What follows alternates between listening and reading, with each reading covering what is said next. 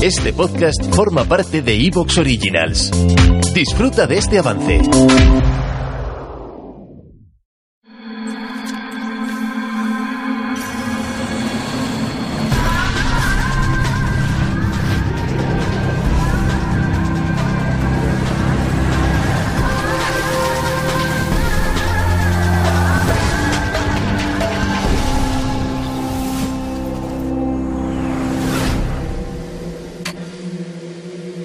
Imágenes. Oye, ¿quién hay? ¿Esto?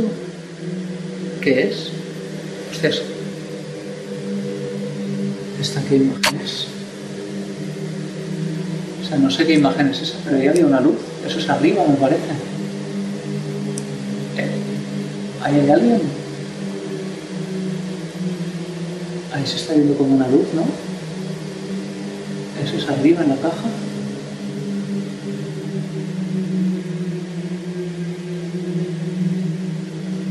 Está viendo como, como si hubiera una luz, ¿no? Que se mueve.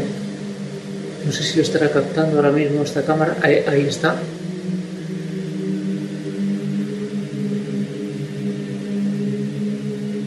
Supongo que esto lo estarán grabando, que se podrá registrar.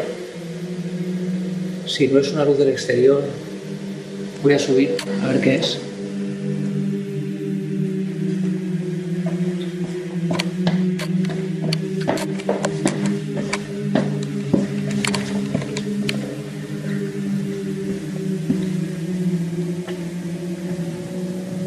Eh, Eso sería de aquí. No sé si podría ser algo que estuviera entrando por ahí, por esta ventana en todo caso. No sé si es esta cámara la que estaba registrando como una luz que se movía.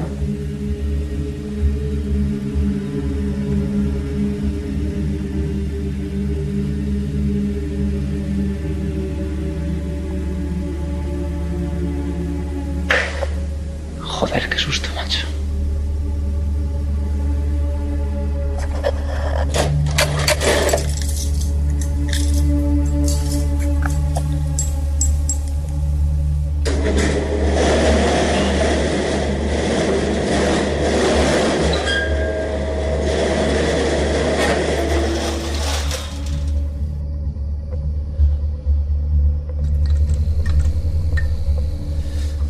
Pues sí, un lugar cualquiera. Buenas noches, bienvenidos a Nada del Misterio.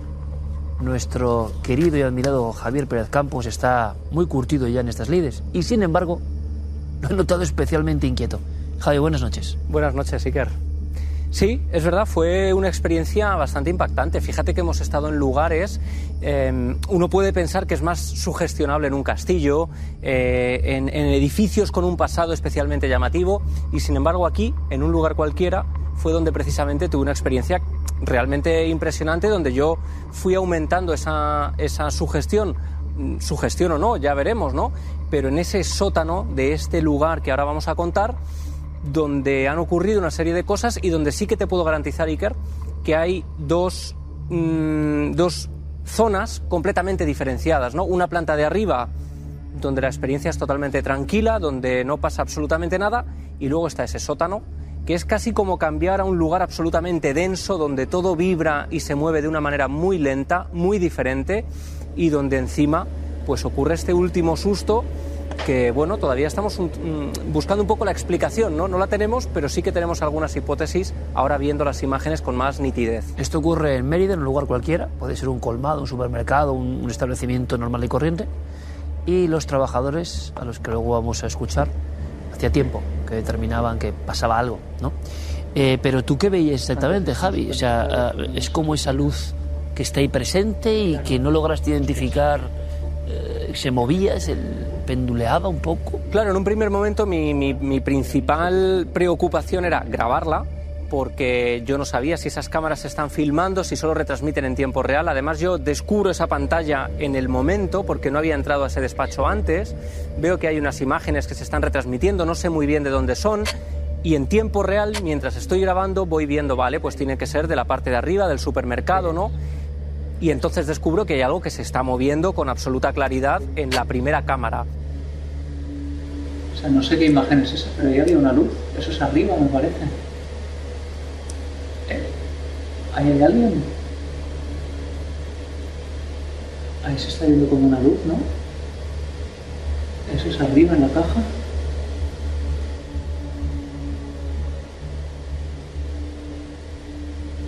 Se está viendo como como si hubiera una luz, ¿no? Que se mueve. No sé si lo estará captando ahora mismo esta cámara. Ahí, está.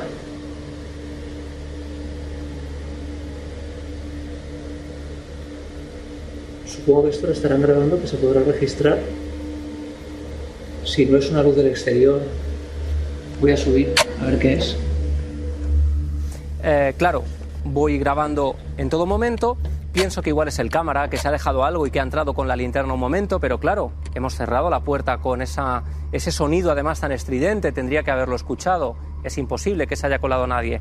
Y lo que pienso en ese momento es que es una luz del exterior que se cuela por algún cristal y se refleja en las estanterías. Pero claro, cuando subo me doy cuenta de que no hay cristales, de que los cristales están panelados, digamos, tiene unas pegatinas que son vinilos que no dejan entrar la luz y que es imposible que ahí se esté colando ningún tipo de luz, ¿no?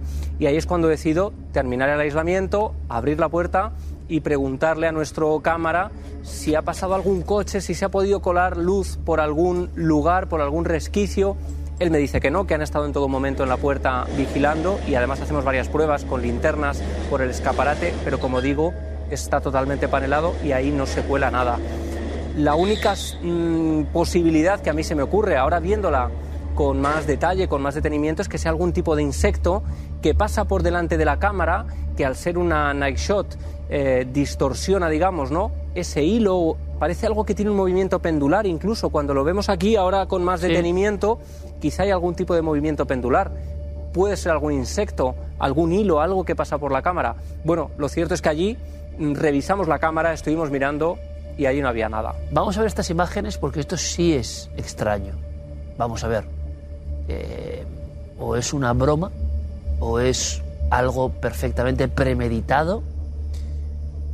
No lo sé, juzguen ustedes.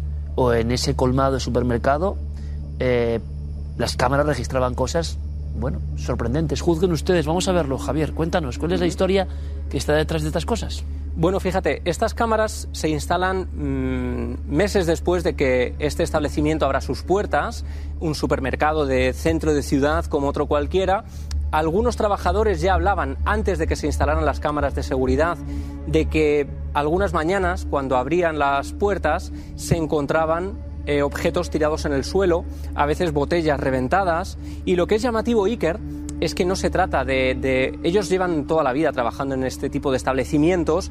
No se trata de, por ejemplo, bolsas de pan bimbo, que es normal, ¿no? Que se deformen y que si uno las coloca mal quizá pueden venirse abajo. No, no, se trata de objetos pesados, em, de botes. Incluso me contaban que en una ocasión delante de ellos llegó a explotar literalmente una botella de cristal que tenía un batido de chocolate y que no tenía gas ni tenía ningún tipo de elemento detonante. ¿no? Aquí vemos cómo esos objetos, estas imágenes están grabadas en diferentes periodos, desde el año 2012 aproximadamente hasta ahora, porque claro, cuando los trabajadores llegan y se encuentran esto tirado en el suelo, llaman al encargado y le dicen, oye, revisa sale las como imágenes. Sale como. Claro, como si fuera proyectado, ¿no? Como si algo las empujara desde atrás. De hecho, honestamente, en un primer momento yo pienso que se trata de una broma, ¿no? De que nos Claro. están intentando eh, Claro. tomar el pelo. Pero claro, ya conoces con a la hilos, gente. con algo, con no sé, ¿no? La lógica. Pero es verdad que pocas veces he visto filmaciones de un lugar cerrado donde ocurren esto. Sí. Claro, el, el asunto es los testimonios que luego vamos a ver. Claro, tú les conoces además, ves que broma poca, que es un negocio que ellos intentan de sacar adelante y que además ellos han sido testigos de este tipo de caídas que a ellos les preocupan. Ellos querían saber qué estaba sucediendo. Son objetos, como digo, pesados y voluminosos en muchos casos y es más, Iker, la mayoría de estas imágenes se graban a eso de las 3 de la madrugada aproximadamente.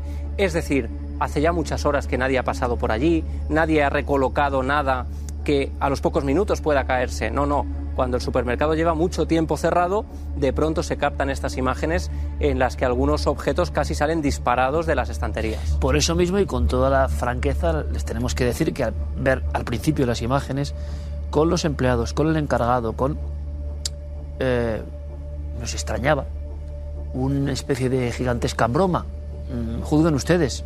No hemos encontrado los resortes en la forma de esa broma. También sería absurdo pensar que una fuerza misteriosa le da por mover objetos, pero siempre nos han contado historias de objetos que se mueven. Bueno, Iker, es más, cuando estábamos a punto de entrevistar a Israel Espino, a nuestra colaboradora, eh, se cae delante de nosotros una bolsa de, de caramelos mm, detrás de ella la colocamos, pensamos, bueno, hemos movido un poco esto y de pronto, cuando estamos a punto de empezar, de nuevo se vuelve a caer la que hay detrás y ya nos quedamos un poco sorprendidos, ¿no? Eh, puede ser que haya objetos, y ellos nos lo decían, ¿eh?